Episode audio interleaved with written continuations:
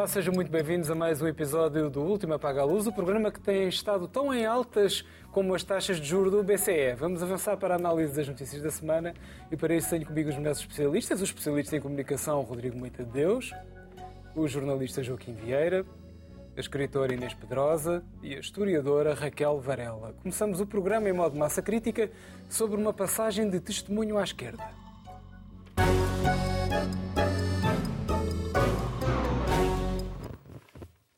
Catarina Martins liderou o Bloco de Esquerda durante mais de uma década. Bom, ela não liderou, ela coordenou, como se gosta de dizer lá no Bloco. Começou em modo co-coordenadora, a meias com o já desaparecido João Semedo, e seguiu o caminho durante muito tempo. Agora chegou a altura de passar o testemunho a Mariana Mortágua, política muito experiente com apenas 36 anos. Depois de um grande revés nas últimas legislativas e de ter deixado de ser, digamos, o biju dos média, será que o Bloco consegue virar a página com Mariana, sim ou não, Raquel? Boa noite e boa noite a todos lá em casa. Queria, se me permite, antes de mais nada, dar uma palavra de enfim, de lembrança e de elogio profundo ao José Pinho, eh, fundador da Ler Devagar, do Fólio e de tantas coisas maravilhosas que aconteceram neste país, livreiro, eh, e que fez dos livros uma, um espaço que é, que é tão difícil fazer alguma coisa, e ele fez um espaço massificado dos livros. Isso é uma extraordinário, morreu, eh, mas deixa uma obra que é a única coisa que nos livra da morte. E ele deixou. Eu sou do Bloco de Esquerda, acho. Uh, eu fui uh, aderente do Bloco de Esquerda até, penso que em 2005, quando o Bloco de Esquerda fez a primeira coligação com o PS em Lisboa. Eu sempre fui contra, sempre achei que devia haver um partido de esquerda com um programa que defendesse os trabalhadores e independente, e portanto não me revi naquela coligação, isso aí, portanto gostava de o dizer, uh, como assim uma espécie de declaração de interesses.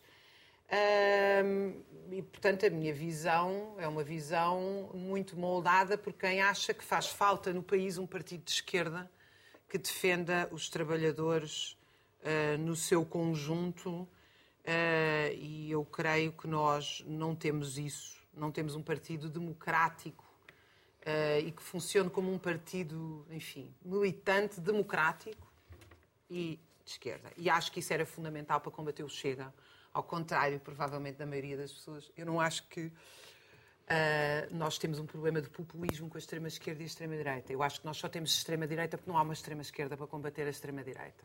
O que nós temos é um extremo-centrão que tem aberto toda, tem feito toda a cama fofinha para a extrema-direita crescer e, de facto, uma das coisas que tu assinalaste, e eu acredito que é verdade, ou seja, eu acredito que o Bloco de Esquerda, tirando... O Bloco de Esquerda é um partido fundado só para quem está lá em casa, eventualmente é mais novo, não sabe, o Bloco de Esquerda é, é, fundado no final dos anos 90, não é uma exceção portuguesa, aliás, a grande inspiração do Bloco de Esquerda é a Refundação Comunista de Itália, e é fundado eh, juntando um bocadinho os deserdados da queda do Muro de Berlim, hum. junto com um movimento muito importante, que as pessoas já não se lembram, chamado Movimento Antiglobalização, cujo epicentro foi os Estados Unidos, Seattle e, digamos, o combate à liberalização total das trocas comerciais, etc. E, portanto, ele nasceu na base de um movimento real, mas a todas as suas lideranças vinham de trás, umas do uh, comunismo recaustado, se me permitem a piada, mas enfim, aqueles os tipos que uh, tinham acreditado que na União Soviética havia qualquer comunismo uhum. uh, e estavam arrependidos, só se arrependeram em 90, 89, 91. É uma pena não se terem arrependido em 56, nos anos 30, em 68 nas barbaridades do stalinismo. O Bloco de Esquerda vai também juntar um partido trotskista, que é o PSR. Esses sim, sempre tiveram contra a União Soviética, sempre defenderam um socialismo libertário, mais libertário. E um, em Portugal, a UDP, e a UDP era aqui que eu queria chegar, a UDP é um partido que na Revolução Portuguesa enraizou-se muito no poder popular e ainda tinha, até aos anos 80, uma importante representação sindical à margem do Partido Comunista. Bom, o Bloco de Esquerda, de facto, eu acho que vai ser levado ao colo pela comunicação social como forma de dar cabo das votações do Partido Comunista, que ainda eram bastante significativas. E isso vai ter algum efeito. Agora, o Bloco de Esquerda nunca deixou de ser um partido eleitoral, dependente do Estado, do Parlamento e da comunicação social para ter votos, ao contrário do PCP. O PCP, aliás, é olimpicamente ignorado na nossa comunicação social, vergonhosamente, quanto a mim. Eu não sou apoiante do PCP, mas acho absolutamente indecente. O líder da extrema-direita é o Vado Colo e o PC é absolutamente ignorado. Nós nunca sabemos o que é que o PCP pensa, o que é que o PCP fez, o que é que o PCP quer. E sempre foi assim. Só que agora esse, esse, essa bolinha mágica mediática foi usada contra o Bloco também. E, portanto, uh, o Bloco uh, sofreu nas sondagens junto, obviamente, com grande parte dos seus erros, um deles quanto a minha geringonça, que foi um abraço de urso. Agora, eu, uh, portanto, quer dizer, isto para dizer que o Bloco vive uma crise, o Bloco vive uma crise profunda. Um, eu li este número que não passou na comunicação social, pelo menos quase em lado nenhum, uh, dos 10, cerca de 10 mil aderentes, que é um nome pós-moderno para militantes, quando se tem medo dos nomes, depois também se tem medo das políticas, isso é muito mau.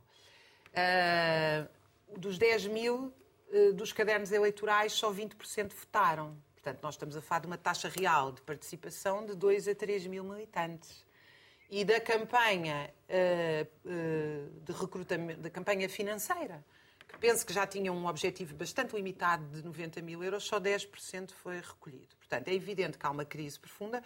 Eu não acho que o Bloco vai sair dessa crise, mesmo que agora seja levado ao colo mediaticamente, isso pode. Tem mais 5%, menos 5%, o que é significativo do ponto de vista dos deputados, dos assessores e daquela gente toda que acaba por viver, direto ou indiretamente, do aparelho de Estado. Agora, eu acho que a questão central é que há umas. É, isso eu aprendi muito na minha tese de doutoramento, que é sobre o PCP na Revolução dos Escravos. É que há uma relação direta entre organização, programa e direção política aquela coisa de que um partido tem um programa e depois a organização é outra e a direção é outra, isso não existe. Ou seja, o Bloco, a partir do momento em que tem um programa direcionado a causas marginais da classe média, tem uma organização não democrática, tanto que o Bloco não tem reuniões regulares, não tem reuniões. Agora, nos estatutos, até acabaram com os núcleos como existiam. Uh, e, portanto, é, é um partido de um nicho, de uma classe média que também está profundamente proletaritzada, progressista, é verdade, mas incapaz de ter força social nos sindicatos e no movimento dos trabalhadores para fazer Bem. frente à extrema-direita.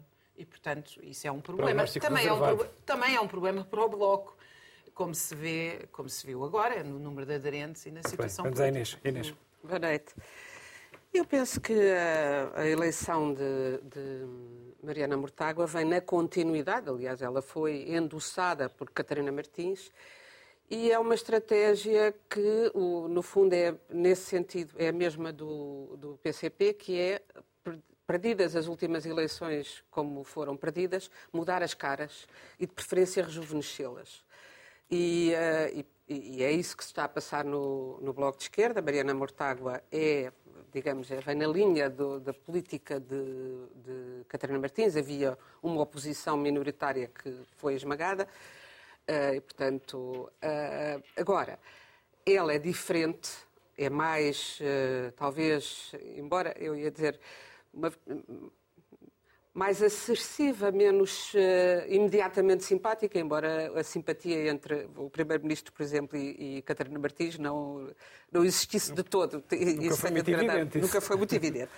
Mas uh, ainda estive a ver uma entrevista, designadamente, que ela deu ontem, acho que foi a, grande entrevista aqui da RTP3 e da RTP. E ela é muito, tem uma convicção fortíssima.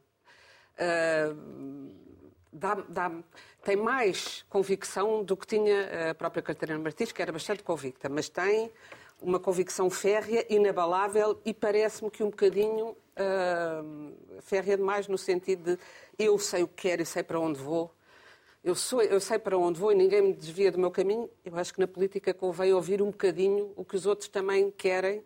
Não sei se ela dará conta desse recado enquanto líder. É inteligentíssima, Uh, isso é assumido, é dito por toda a gente da esquerda à direita ao, ao Ricardo Salgado enquanto, enquanto, tinha, enquanto tinha capacidade de essas coisas. É muito preparada. Agora, uh, não me parece uma estratégia boa. O seu discurso foi muito, eu estou a dizer, é, é, é menos simpático, o discurso foi ainda mais brutal do que era o da, o da Catarina Martins contra o PS e o Governo. E não sei se nesta fase do campeonato, com o crescimento da extrema-direita, é muito inteligente, embora eu tenha acabado de dizer que ela é uma pessoa bastante inteligente, mas não me parece a estratégia do partido de tornar o governo e o PS, do qual fizeram parte, e, uh, e do qual provavelmente perderam eleitores por terem deixado de fazer parte, não é? Uh, uh, e se calhar, e isto é o meu entendimento pessoal, acabaram por se desunir porque nunca assumiram postos uh, de governo. Não, não sei exatamente se porque o PS não queria, se porque uhum. eles não queriam. Creio que foi mais a, a, esquerda que não quis para não se comprometer tanto, mas acho que tinha sido mais, talvez mais útil que tivessem assumido o, o poder. Uh, por acaso, uma coisa interessante e que há uma relativa mudança no discurso é que Mariana Mortágua não tem medo do poder. e o, o, o porque este, o partido, e é por isso que se diz, são radicais, ah, querem umas coisas. É? E ela pareceu com muito bom senso a dizer, não, quero a habitação, quero o SNS, isso nesta entrevista. Uhum. Mas no discurso inaugural, o grande, uh, o grande ataque é ao PS e ao governo, com argumentos até parecidos com os da direita, e eu temo que isso não favoreça o crescimento do Bloco de Esquerda, mas favoreça, sim, outra maioria uh, absoluta do PS, chamam arrogantes, ela diz que o PS é arrogante, claro, todas as maiorias absolutas são arrogantes. Mas acho também uma certa arrogância em não quererem analisar, fazer uma autocrítica, como se dizia antigamente, do que correu mal. maoístas. É, sim, porque então acham que uh, só perderam porque o, a razão pelas, pelas, quais perderam tantos deputados foi porque. Uh, a direita cresceu muito porque o PS, uh, o PS apelou ao voto útil e com o medo do crescimento da direita, mas não fazem, não pensam que as pessoas que gostavam do governo da Geringonça se sentiram defraudadas uhum. com o fim inesperado da Geringonça. E nunca há qualquer.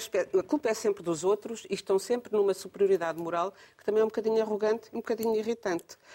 E acho também que tem um problema, a, história, a Raquel fez, elencou mais ou menos a história do uh, percurso do, do, Bloco, mas o problema é que, tendo sempre tido muito boa imprensa que tiveram, ao contrário do PCP, concordo perfeitamente, o PCP tem um enraizamento social que o Bloco Uh, nunca conseguiu ter e talvez por isso é aderentes e não militantes e, não, e, e, é, e têm dificuldade em ter esse enraizamento eh, talvez porque uh, se dedicaram pouco, e isso pare parece-me que agora estão a perceber isso, às causas menos fraturantes, que aliás já estão resolvidas agora, maioritariamente, e, e mais uh, dedicaram-se mais às, às, causas fraturantes e menos aos problemas de classe. As coisas gerais. Porque a classe existe e a desigualdade social e a desigualdade económica eh, e a desigualdade, e também, além das, das coisas fraturantes, a desigualdade, por exemplo, de salários entre mulheres e homens, e ontem ela aludiu a isso, são coisas gravíssimas que continuam para lá das leis. Muito bem. Joaquim? Já agora também tenho uma declaração de interesse a fazer, é que fui militante do UDP nos anos 70. Grande revelação agora, ninguém estava à espera. ninguém estava à espera, mas já não tive nada a ver com o Bloco, de qualquer maneira, como a Raquel disse muito bem. A UDP está, é um dos, dos grupos, é. outros partidos que está na origem. na origem do Bloco e, portanto, há de certa forma essa ligação um pouco umbilical, se quiserem. Também já votei no Bloco. Esta é que é uma revelação que nunca Esta, tinha... se calhar, é mais chocante. É. Mas votei eu no também, Bloco. já que estamos em revelação, eu também. no Bloco quando era um partido que fazia o escrutínio do poder. Muitas vezes até. Eu nunca votei no Bloco. Posso-vos surpreender. Também ninguém está à espera. Ninguém está à espera disso. Posso, posso surpreender, mas nunca... Não, achava piada ao facto de fazer o escrutínio do poder e, portanto, de haver ali uma certa oposição e uma certa vigilância. Agora, quando quando o Bloco passou a fazer parte da Geringonça, achei que já não tinha tanta, tanta piada votar no Bloco, porque o, eh, o Bloco estava associado ao poder. Um, não é que eu seja anti-poder, mas há sempre uh, um sentimento, pelo menos da minha parte, até como jornalista, de desconfiar do poder. E, portanto, tenho sempre mais simpatia por quem não está no poder do que aqueles que já estão e querem continuar. Mas pronto, isto é apenas uma questão pessoal. O que eu quero dizer é que apesar desta minha posição de ter, de, de ter desinteressado do Bloco depois de ter entrado para a Geringonça, ao contrário do que diz a Raquel, eu não acho que foi a Geringonça que deu cabo do Bloco. porque o Bloco Ah, também não acho. elegeu 19 deputados em 2015, formou a Geringonça, e em 2019, quatro anos depois da Geringonça em, em funcionamento, elegeu outra vez os 19 deputados. Sim, sim. Portanto, a razão terá sido outra. Provavelmente terá sido até o facto de o Bloco ter deixado de pertencer à Geringonça. E porquê? Sim, sim. O que eu tenho ouvido é mais nesse sentido. Quando o Bloco deixou de pertencer à Geringonça, perdeu um pouco de espaço, eh, até se calhar de razão de existir, porque como é que o Bloco pa- pa- passava para a oposição e criticava o PS, quando antes tinha estado a apoiar o PS? Portanto, era uma coisa que não fazia muito sentido e eu acho que os eleitores perceberam isso, e perceberam isso tanto da parte do Bloco como da parte do PCP, e é por isso que os dois partidos tiveram tão, tão fracos resultados nas últimas eleições. No ano passado, o Bloco desceu de 19 para 5 deputados, que é uma, uma coisa de facto. Mas não achas que brutal. houve transferência dos votos do Bloco e do PC para o PS? Claro que houve. Então, isso não é o resultado da geringonça? Não. Não, é não, as não. pessoas acharem, É o facto já que eles acabaram com o governo, queriam, quer- queriam sair da. não aprovaram aquele orçamento. E, portanto, se vêm à direita, não, não, nós não os vamos deixar fazer outra vez o governo de direita como eles fizeram quando veio o Ou Passo seja, Coelho. não conseguiram ter uma política independente do PS.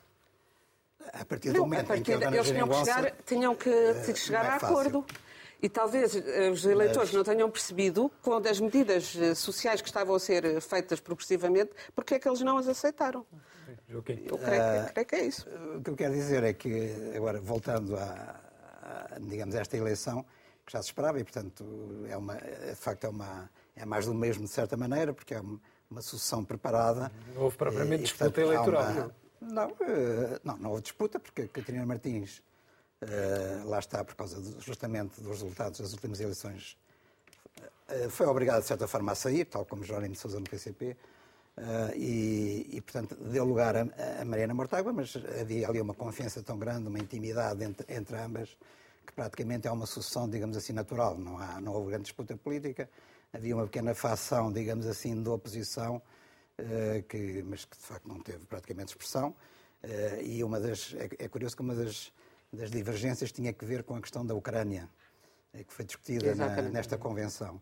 Ahm, a, a tal facção minoritária eh, achava inacreditável que se pudesse apoiar a Ucrânia, que tivesse sido um deputado, uma deputada do, do, do Bloco visitar eh, Kiev e tudo isso. Não era a Eh, Ucrânia, a discussão não foi essa. A discussão foi Não, visitar tá o líder sim, do visitar, Parlamento, que é tudo o a executor da queima dos dirigentes Sim, sindicais tinha- tinha em tudo- 2014. tinha tudo a ver. Essa era a discussão.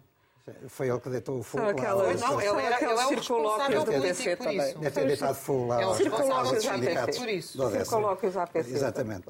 Ah, e- ah, mas, de facto, ah, o, o- Bloco tem tido uma posição em relação à guerra da Ucrânia que também, na verdade, se caracteriza por uma grande ambiguidade. Não é, não é como o PCP, que apoia envergonhadamente o Putin e é contra o governo de Kiev, mas é uma coisa ali que e tal, a invasão não devia ter invadido, mas eu recordo que Mariana Mortágua, neste aspecto, parece que está a aprender, porque há um ano, há pouco mais de um ano, dias antes de, de- de Putin ter invadido a Ucrânia, eh, e já havia uma concentração enorme de tropas junto à fronteira eh, com a Ucrânia, tropas russas, eh, a- Mariana Mortágua disse na- numa televisão, não neste canal, noutro, que, que, que a Rússia tinha direito a defender o seu espaço vital, a sua zona de influência, portanto que a presença das tropas era natural ali para impedir que eh, a Ucrânia entrasse para a NATO, mas que não havia nenhum sinais de invasão. Portanto, a Mariana Mortágua, na realidade, tem uma visão, tinha distorcida completamente da, da, Que a das- Rússia desta tinha o questão. direito de privar a Ucrânia de entrar na NATO. Sim, exatamente, tinha, tinha esse direito e de pressionar. Estava ali a fazer pressão, mas era um direito perfeitamente natural. Eh, E é, é que convém não esquecer isto. Direito de pernada Não sobre os sabemos bem, exatamente, não sabemos bem o que é que Mariana Mortágua neste momento pensa sobre a Ucrânia, que é uma das questões fundamentais eh, hoje em dia na Europa e convinha que ela se definisse a esse respeito. Eh, e depois, eh, eu acho que o problema de Mariana Mortágua, talvez em relação a Catarina Martins, eh, é o facto de, isso aí já a Inês de alguma forma eh, pegou, abordou esse assunto, eh, ela eh, vir com um discurso, lá está, porque é mais ideológico. É, Eh, ideológico. e, ela estudou e de facto é, é- é preparada. Eh, Sim, tem um pouco, a, provavelmente, eh, a missão do poder. Eh, Francisco Louçã já anunciou como futura Ministra das Finanças, aliás, Eh, e realmente ela é, é, digamos, a pessoa que está por trás de, de- de um, de um imposto muito importante que foi aplicado sim. no tempo da geringonça, Sim, que é sim, o adicional de IMI, eh, e simplesmente há ali um lado de uma certa radicalidade, que é um discurso que não é tão empático como o de Catarina Martins, que pode trazer alguns problemas ao nível da comunicação com o eleitorado, cativar simpatias das pessoas para o Bloco de Esquerda. E, portanto, eu antevejo que o Bloco de Esquerda continua numa posição que não é fácil. Agora, eu acho que os partidos à esquerda uh, uh, crescem, uh, ou decrescem, consoante à direita, sobretudo à extrema-esquerda, consoante à direita ou à extrema-direita pode ou não representar uma ameaça. Se, por exemplo, se a direita está no poder, provavelmente partidos como o Bloco e o PCP têm mais votação. Se está o PS no poder, tem menos votação. Portanto, há uma espécie de regra assim. Uh, não me parece que, ao contrário do que diz a Raquel, que a melhor forma de combater, uh, contrabalançar a extrema-direita é ter uma, esquerda, uma extrema-esquerda forte. Não, eu acho que isso vai dar uma, uma guerra civil. Eu acho que a melhor maneira de combater a extrema-direita é ter uma, partidos moderados, seja à direita, seja à esquerda. Vamos ao Rodrigo, já estamos em modo tema principal, claro. Deixa, deixa Viva a União Democrática Popular. Oh, como não. E o camarada Enveros e a sua Albânia. Oh, como não. Que paguem a crise. Exatamente. Uma das palavras mais conhecidas da... Isso, isso. Eu, eu, vou começar por inocentar a imprensa. Que inocentar a imprensa? Sim, o PCP não tem um problema de má imprensa. Ah, e o Bloco de Esquerda não teve boa imprensa. Tem muita gente muita gente que gosta do Bloco de Esquerda, porque o Bloco de Esquerda soube fazer uma coisa desde o princípio, desde o tempo da sua fundação, verdadeiramente, que é saber comunicar. E o PCP há anos que não diz nada de novo sobre nenhum assunto. É um problema objetivo. Ou seja, eu, se fosse jornalista, tenho um problema. Vou filmar o líder, a líder do grupo parlamentar do PCP sobre a TAP e ela fala-me tudo sobre, menos sobre a TAP, porque diz que o problema são os, salários dos trabalhadores, blá, blá, blá, e lá vai a cassete. Mas há uma rigidez do PCP que a torna pouco sexy para qualquer pessoa que trabalhe em comunicação social, mesmo que seja comunista. Mesmo que seja comunista, mesmo que seja comunista, que queira puxar por eles, Puxa o quê?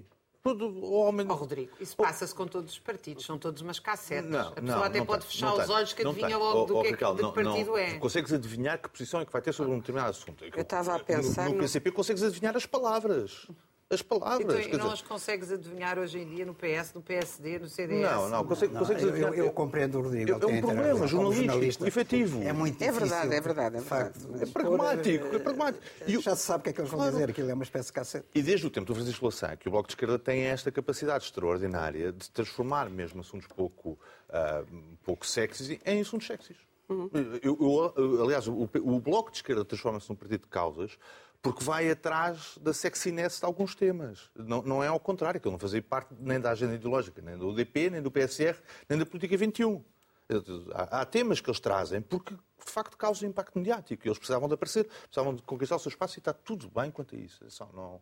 É, eu, eu, eu, tive a ver com relativa atenção os membros, da, com alguma atenção, os membros da Comissão Política do, do Bloco de Esquerda, que são eleitos pelas duas listas, eh, porque quis saber, ok, muito bem, o que é que eles pensam e como é que eles fazem política. A primeira coisa que notei já é um esforço que o Bloco de Esquerda tem feito há algum tempo, é que estes são quase todos, eu não quero mentir porque não tenho a certeza absoluta, mas são, a esmagadora maioria são bloquistas de segunda geração. Portanto, já não pertencem nem ao UDP, nunca passaram por lá, ou são muito novos para isso, nem ao PSR, nem à Política 21. E isto muda bastante a, a atuação do Bloco de Esquerda, porque são mais urbanos, mais burgueses, me permitem, e muito menos habituados ao combate político de rua, que é aquilo que a Raquel estava a dizer. Esquerda caviar. Eu, eu não queria dizer isso assim, para, para não...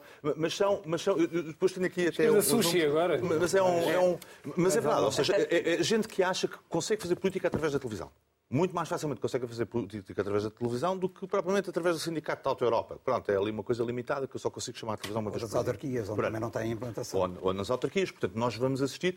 Eu, eu, não sei se corresponde, mas de facto o, o, Bloco de Esquerda nunca foi um partido de estrutura. Foi sempre um partido de cúpulas. Não é? Ou quem tinha estrutura era o UDP. De facto, é verdade. Ou seja, dentro deste espectro PSR e a Política 21, todos nós nos lembramos da Política 21. Quer dizer, eram cinco amigos que se reuniam uh, e bem. E Quatro bem. e o Miguel Portas. Quatro e o Miguel Portas. O Miguel Portas às vezes amoava com eles. Não é? Depois uhum. tem aquela coisa da esquerda, da, da, da, esquerda que depois amoam e tal, que criam ali uma, uma dissidência. Mas, mas, a, verdade, a verdade é essa. Ou seja, e, e o partido. Uh, assim vai se tornar cada vez mais um partido de cúpulas. Não sei se resulta ou não resulta. Quer dizer, o Trump ganha umas eleições fazendo uma campanha sozinho, sem partido, praticamente. Não é? Eles e prepara-se para fazer outra. prepara-se para fazer outra. César também. É, pronto. É, portanto, é, não, não, estou a dizer, não estou a condená-los ao fracasso eleitoral, não é isso que eu estou a dizer. É, é só uma constatação. A segunda constatação, ia pedir aqui uns números, vamos pôr aqui um gráfico, porque fui ver o que é que cada um deles fazia a propósito de uma discussão que tive no Twitter. E é muito engraçado, porque um terço da Comissão Política, um terço, hum, dá aulas em universidades públicas, claro Não, é? não há nenhum que dê aulas em universidades privadas, numa universidade privada. Os professores do ensino público são 30 mil em Portugal. Um, e, portanto, eles têm 30% da, da direção do Bloco, representa mais ou menos 0,3% da população portuguesa. Tem outra coisa gira que eu reparei, que não existe nos outros partidos, acho eu, que tem estudantes na direção. Uh, ou seja, eles integraram, em vez de ter a juventude partidária, uh, acho que também tem uma juventude partidária, mas de facto integraram estudantes de ensino superior na, na, direção, na direção do Bloco. Eu acho que é caso único, posso estar enganado, nos partidos mais relevantes. E é, e é, e é curioso e é, e é, uma boa política, parece-me, mas isto está que 10 dos 21, portanto quase metade, 10 dos 21, são na prática gente ligada à universidade, portanto, da academia. Agora imaginemos a governar, não é? Depois, seis são políticos, claro, não é? Ah, dois trabalham em call centers e quatro não se percebe o que é que fazem na vida. Ah, estou a ser muito Deixa-me só dizer-te que ah. eu partilho inteiramente dessa caracterização sociológica, mas se tu fizeres para o PSD e para o PS, eu ia, tinha aqui 99% nota. são licenciados em Direito aqui, e Políticos. Tinha aqui essa nota. E nisso o Bloco de Esquerda não é o pior dos partidos. Ah, pronto. Tenho dúvidas que seja o pior dos partidos. Agora, tem uma componente académica muito maior. Ou seja, é, é, não, vou, não lhe vou chamar um partido do Estado, porque não é. Uh, apesar de tudo, há outros partidos que são muito mais do Estado. O PS é muito mais um partido do Estado, e em que a política que emana do PS é muito mais condicionada pelas políticas do Estado, mas é um partido, pronto, de académicos. De académicos. É uma coisa de. Não tem nada a ver com o país real, muito menos com a realidade okay. dos trabalhadores. Mas nenhum Porque... partido hoje tem isso. Nem com a realidade dos trabalhadores. E, pois é, claro, evidentemente, nenhum deles alguma vez pagou o, o adicional de mim. Nenhum deles paga impostos de mortágua. Nunca nenhum deles pagou IRC na vida, nem sabem o que é que isso é. Porque é muito nem, fácil. Não tem dinheiro para isso. Não, nem, nem nem o Robles, claro. O Robles deve ter pago o adicional do IMI. Não é o adicional do IMI. O problema dele é o Vamos deixar o adicional do IMI e vamos para o tema que se tornou secundário da semana, um clássico também deste programa, e que vamos falar sobre Nuestras Hermanas.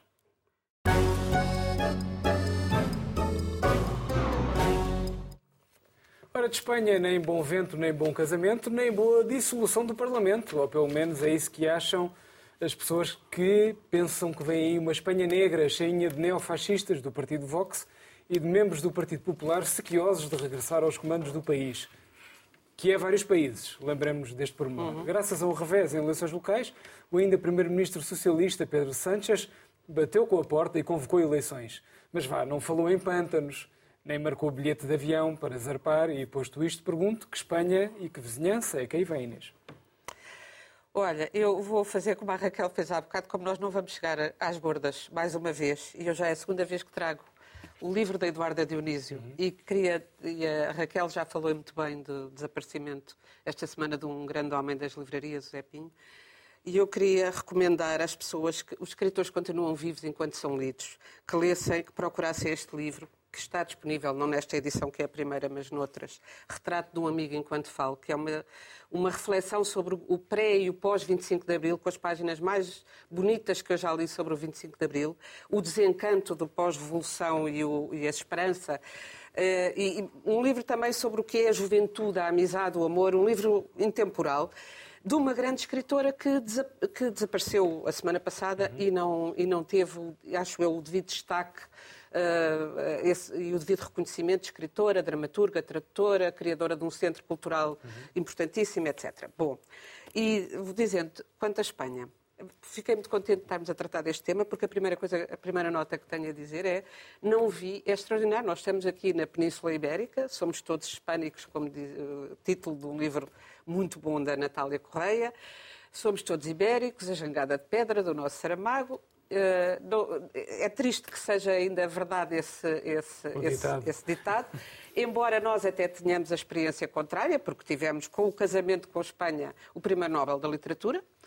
Eh, eu creio que, que Saramago, independentemente do mérito, que foi muito útil para Saramago, a força de Espanha, que já tinha tido vários nobres, ou nobéis, há sempre esta discussão de, de, pronúncia, e que Pilar del Rio foi um grande pilar uh, de, Pilar del Rio e uh, a entrada de Saramago em Espanha foi, foi importante para esse reconhecimento internacional. Mas a verdade é que continuamos aliados. E o que se passou em Espanha, agora no domingo, foi que o governo, que era do Partido Socialista, do PSOE de Espanha, Uh, foram eleições municipais e regionais, mas perdeu a grande maioria das, das, dos municípios e das regiões que tinha. Embora, e portanto, o primeiro-ministro lá é o primeiro-ministro que decide que acabar com fazer a dissolução das cortes, ou seja, da Assembleia, dissolveu e há eleições gerais. Era para haver em dezembro, vai já haver em julho. Uhum. Eu penso que Pedro Sanches pensou que poderia ainda controlar os danos e, uh, enfim, unir as hostes uh, mais cedo do que mais tarde. Uh, quer dizer, deixar apodrecer a situação perante esta vitória da direita, mas da direita democrática. Ou seja, o que é curioso, o Vox cresceu, o Vox extrema-direita de Espanha, cresceu de 3 e tal por cento para 7, ou seja, para o dobro, mas não tem uma expressão uh, ainda muito grande, embora esteja a crescer. O que é curioso é a iniciativa liberal de Espanha, que se chama Ciudadanos, desapareceu completamente. E desapareceu tão completamente que decidiu nem concorrer às eleições, apoiando o PP uh, eh, nas próximas. Voto útil? Voto útil, pronto, fazendo voto útil. E é curioso porque os cidadãos foi, foi desaparecendo ao longo dos últimos tempos, quando inicialmente tinha um gás como aqui tem a Iniciativa Liberal. E há bocado esqueci de dizer uma coisa, é a Iniciativa Liberal em Portugal, é uma coisa que eu tenho percebido em conversas com os jovens, é um partido que disputa votos ao BE também, e o BE é a Iniciativa Liberal. Eu conheço jovens, o que também diz muito da despolitização e da infeliz desideologia, desideologia, da falta de ideologia. Se essa palavra tivesse saído, eu aplaudia. É só para. Da falta isso. de ideologia que, de, que, a juventude tem hoje. Porque, por causa das causas fraturantes, um, ah, mas é, temos que ser liberais na economia, e há jovens que passam do BE para, o, para, o, para, a Iniciativa Liberal, Isso consoante... só dos jovens, também diz da direção da IEL e do BE. Pois.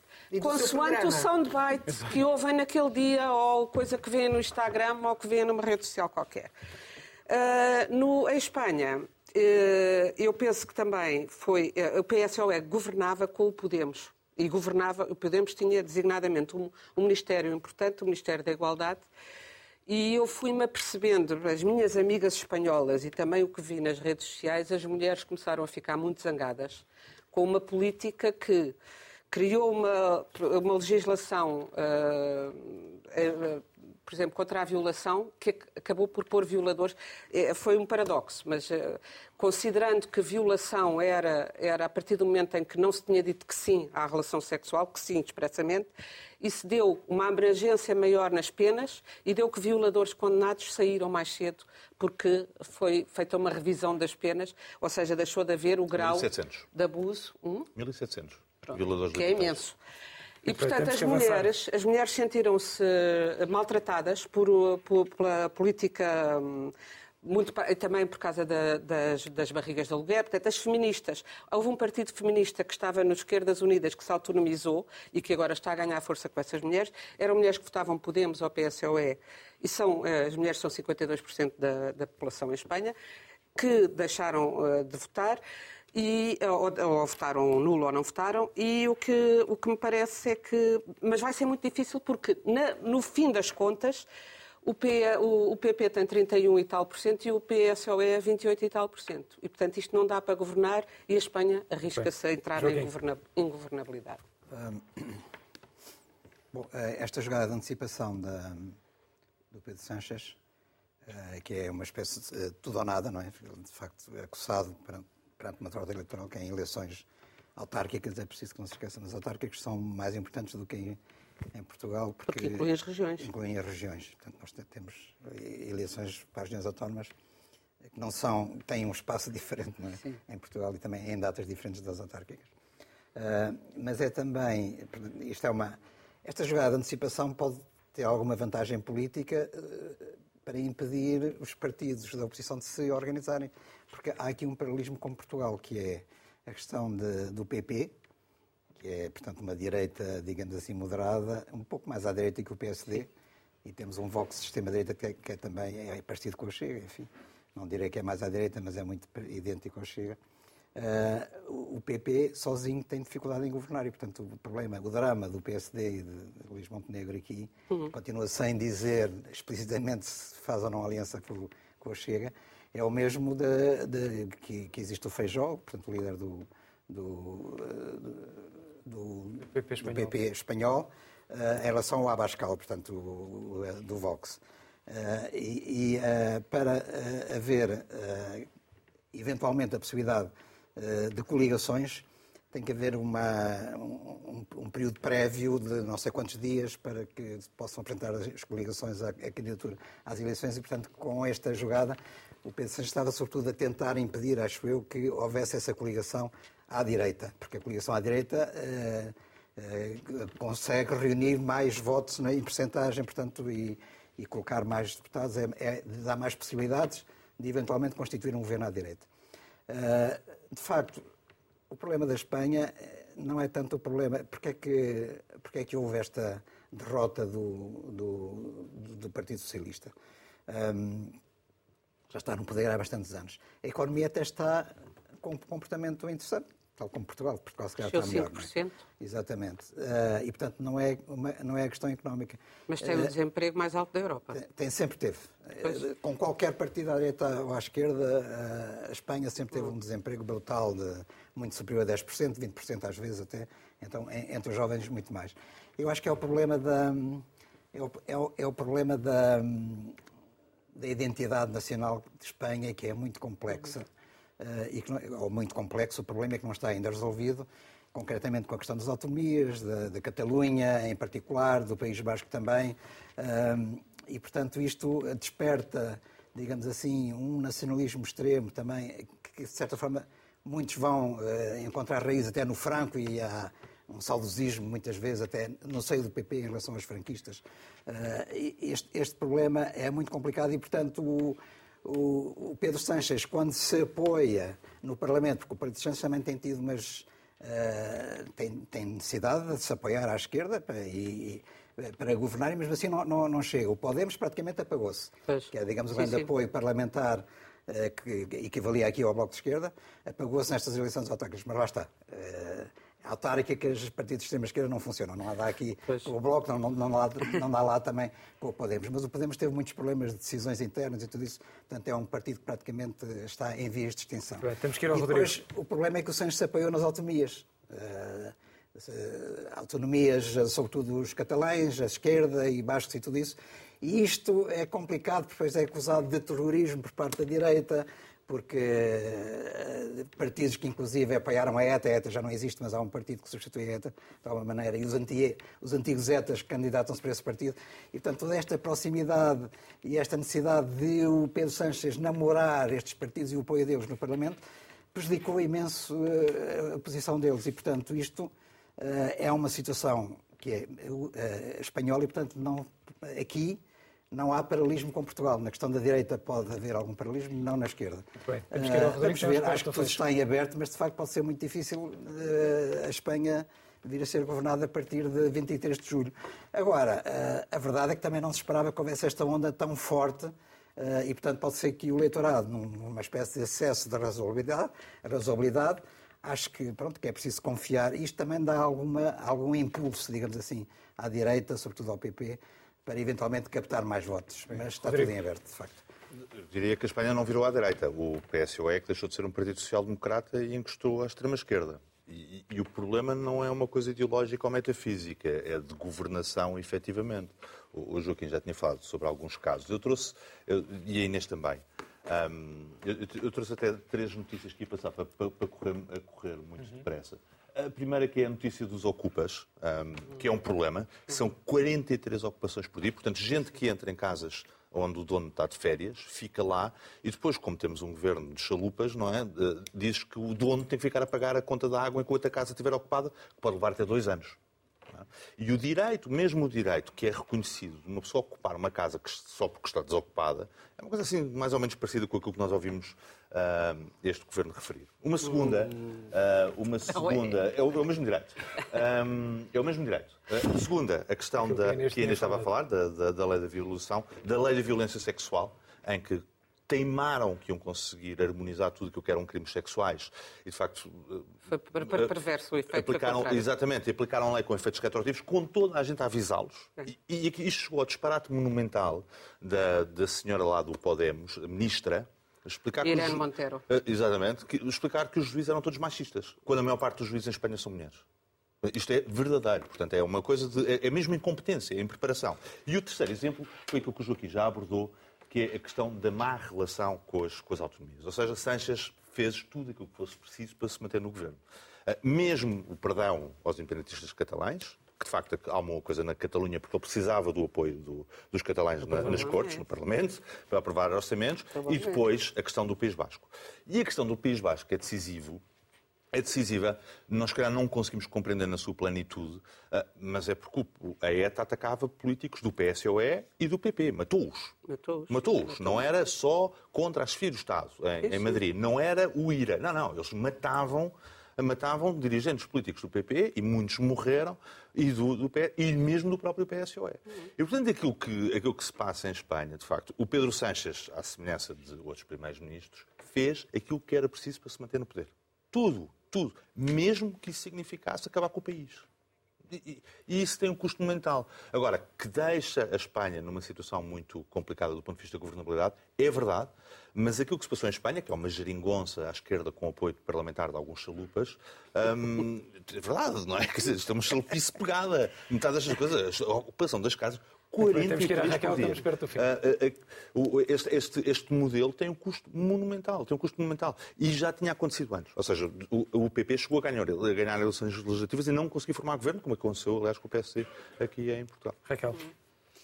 Bem, eu sou uma ibérica, portanto, eu sou uma defensora da Federação Ibérica e lamento que só na literatura, embora na literatura chegámos onde nunca chegámos, mas do Antero a Saramago, são eles que têm defendido a Federação Ibérica, porque as nossas respectivas burguesias são altamente nacionalistas e têm ensinado, sobretudo nos últimos 200 anos, o contrário. Mas não há é aristocracia. curiosamente- mas não há aristocracia, Raquel, que nós É, vendemos-nos todos. é, todos Filipes. uns com os outros Não, para e que vendemos-nos ao Word dos Filipes. para, para defender serem donos de Herdei milhares Portugal, de casas e depois Portugal quando e o meu ocupada choram, choram muito.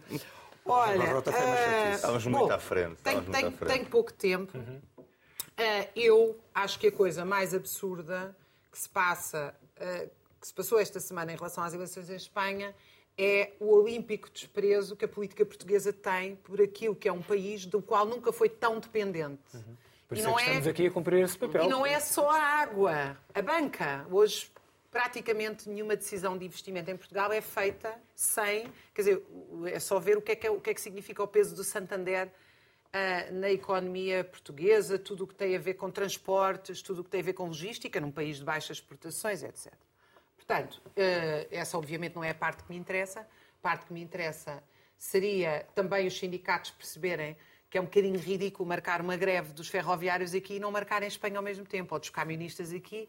Mas, enfim, este nacionalismo tem perdurado e o Saramago, com a jangada de pedra, não conseguiu, eh, não conseguiu reverter. E isto é, quer dizer, as nossas, a Revolução Liberal burguesa foi simultânea, a nossa primeira Constituição é inspirada, aliás, na Constituição de Cádiz de 1812. Mas por aí, todos os momentos históricos, as duas mais longas ditaduras da Europa Ocidental, caíram. A Espanha recusa-se a admitir que o fim do franquismo se deve à Revolução Portuguesa. E não há morte do Franco. Coisa que, Ao contrário daquilo que evidentemente, consta por aí, coisa não é? que evidentemente, O facto de ele ter morrido não a teve nada a ver primeira com vez isso. que o PSOE, a primeira vez que o PSOE, antes do Franco morrer, é, é permitido ao PSOE sair à rua com a sua bandeira, é no, a seguir ao 11 de março em Portugal. Portanto, a relação é absolutamente umbilical, como Portugal não quer admitir que a consolidação da contra-revolução no 25 de novembro se deve, em grande medida, à consolidação do Pacto da Moncloa e, portanto, a uma transição pacífica em Espanha, que teve mais de 100 mortos, até, até mais mortos do que em Portugal. Portanto, a relação é umbilical, não por acaso aderiram ao mesmo tempo à União Europeia, a reconversão industrial dos dois países está intimamente ligada e a não industrial também. Também fizeram a geringonça depois de António E- Costa ter feito. Não, eu acho que as relações políticas são profundas e, portanto, é muito mais estranho que nós tenhamos que ir a correr comprar um jornal espanhol para conseguir entender minimamente o que é que lá se passa. E, portanto, essa eu não tenho hoje, evidentemente que eu discordo ah, da forma como o Rodrigo abordou. Um dos problemas da Espanha central é que estas- este resultado das eleições demonstrou a força do independentismo, coisa que é muito distinta, obviamente, de Portugal, e mostrou a força do franquismo, que também é distinta. Porquê? Porque a Espanha não teve uma revolução, a Espanha teve uma transição pelo alto, em que as forças franquistas, que quando ganharam a Guerra Civil para derrotar a Revolução Espanhola, mataram um milhão de pessoas, hum, quando o general Mola chega uh, quase ao fim da guerra, há troca de correspondência com o Franco, em que o Franco diz, cito de cor, é para matá-los a todos. Ele propõe, se não me engano, é o General Mola que propõe avançar mais rápido e o Franco diz: não, avança devagarinho para matá-los a todos porque o anarquismo está encrustado em Espanha. Portanto, é um milhão de mortes. Estes franquistas estão vivos, Bem, estão, na, estão muitos deles nas direções dos sistemas judiciais, políticos, etc. E o Vox é a expressão disso. Tanto que o Vox é o, é o carinho eh, vai acarinhando cá o Chega, porque cá a extrema-direita nunca teve a força institucional e social que tem em Espanha Muito e bem. que eu acho que estas eleições vão dar força à extrema-direita. Portanto, eu cá estaremos para comentar. Agora terminamos o último Apaga a Luz com o habitual vídeo da jornada.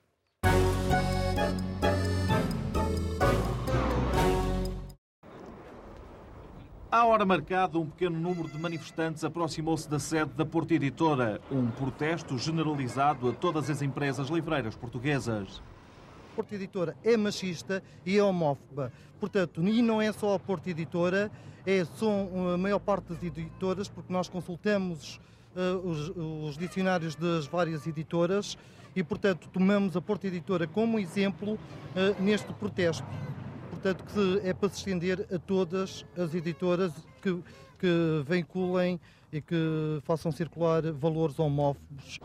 Estes membros do grupo de trabalho homossexual do PSR protestavam contra as definições da última edição do Dicionário da Língua Portuguesa. Lá pode ler-se homossexualismo, prática de atos homossexuais, inversão sexual lesbianismo, aberração do instinto sexual na mulher que pratica atos sexuais com outra mulher.